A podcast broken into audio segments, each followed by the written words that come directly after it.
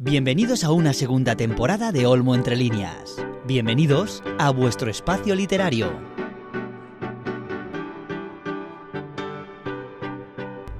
Hola queridos lectores, bienvenidos un domingo más por aquí. Sí, lo sé. Muchos de vosotros me habéis dicho que qué ha pasado, que por qué no publico, que había dicho que empezaba en septiembre, que si lo he dejado, pues no. Ni me ha pasado nada gordo, ni, ni lo voy a dejar, pero es verdad que, bueno, por distintas circunstancias lo he tenido que posponer y publicar en octubre. Con lo cual, gracias por esperarme, gracias por interesaros y gracias por estar. Allá vamos. La novela escogida es una de mis lectoras estivales de este año, que me dio mucho que pensar sobre qué leemos, por qué, el tiempo que le dedicamos a nuestras aficiones y lo más importante, el tiempo que le dedicamos a nosotros mismos. Su título, El gato que amaba los libros, de Sosuke Nasukawa.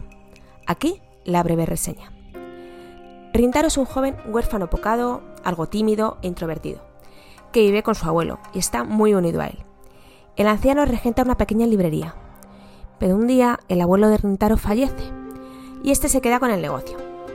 No sabe muy bien qué hacer con él y además el joven se sume en una enorme tristeza encerrándose cada vez más en sí mismo. Pero un día, de manera inesperada, le sorprende la visita de Tora en la librería. Tora es un gato atigrado, pero esa no es su particularidad. Su particularidad es que Tora es un gato que habla y gracias a él, Rintaro se verá sumergido en una aventura sin precedentes. Su misión no será otra que la de salvar libros, pero no estará solo. En distintas aventuras le acompañarán Akiba y Sayo, unos compañeros de instituto. Bien, pues comienza la aventura. Cada misión, en total cuatro, Rintaro será llevado por distintos escenarios. Y en esos mismos escenarios deberá salvar y dar el lugar que corresponde a esos objetos tan preciados llamados libros. Esta fábula hace una oda a todas esas lecturas y el placer de leer, haciendo constantes guiños a la literatura tanto occidental como oriental. Por ejemplo, se nombra Alicia en el País de las Maravillas o El Principito, entre otros. Y hay frases tan bonitas como esta. Leer no es tan solo disfrutar y emocionarse.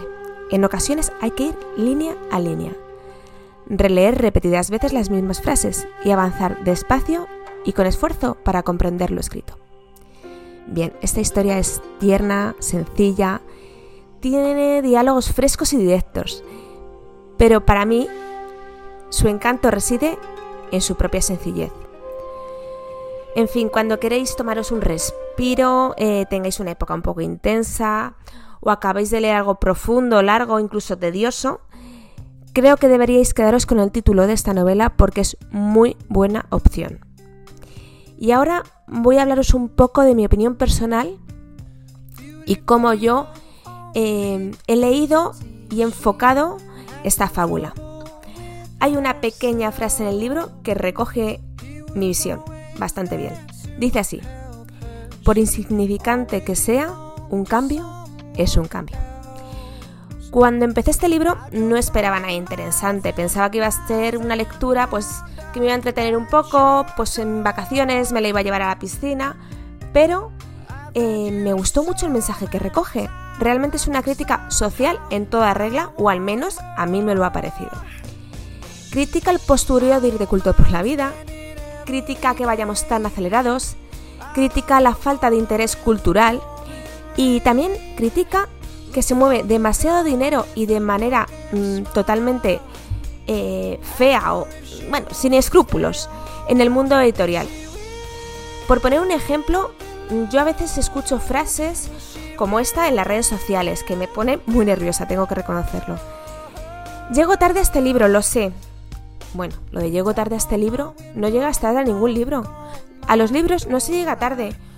Em, un libro es para leerlo, sea actual que eh, salga hace 15 días o dentro de 10 años. Entonces, pues bueno, critica mucho esa inmediatez, ese consumismo, ese poco disfrutar y leer por leer y consumir y bueno, pues pues en resumidas cuentas he sacado yo esa conclusión de esta fábula. Y entonces me di cuenta que no me pudo aparecer el mejor momento esta lectura porque estaba de vacaciones y no terminaba de disfrutar.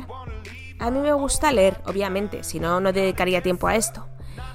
Pero estaba llevando una vida muy acelerada, no me podía concentrar de la misma manera que siempre y la verdad no estaba leyendo. No estaba leyendo tanto y en vez de tomármelo tranquilamente me sentía culpable. Me sentía culpable porque decía, madre mía, no estoy publicando nada en redes, el podcast dije que iba a publicarlo en septiembre y se me está echando el tiempo encima y veo que es que no, no me sale. Bueno, que en vez de tomármelo tranquilamente estaba totalmente angustiada. Así que llegó este libro a mis manos, lo terminé y me dije, Vego, relax. Lee lo que puedas sin pensar en lo que vas a publicar y si no subes capítulo en septiembre, ya lo harás en octubre. Y así fue como el gato que amaba los libros me salvó de que me empezara a tomar esta afición como una obligación. Así que, queridos lectores, siento el retraso de publicación, pero estaba dedicándome tiempo a mí misma, que falta me hacía. Para terminar, solo deciros que para proponer alguna lectura, cambiar distintas opiniones, hacer una crítica constructiva o simplemente disfrutar hablando de literatura, podéis contactar conmigo a través de Instagram con un mensaje directo en la cuenta Olmo. Y ahora sí, gracias por estar al otro lado. Nos vemos en el siguiente episodio, queridos lectores.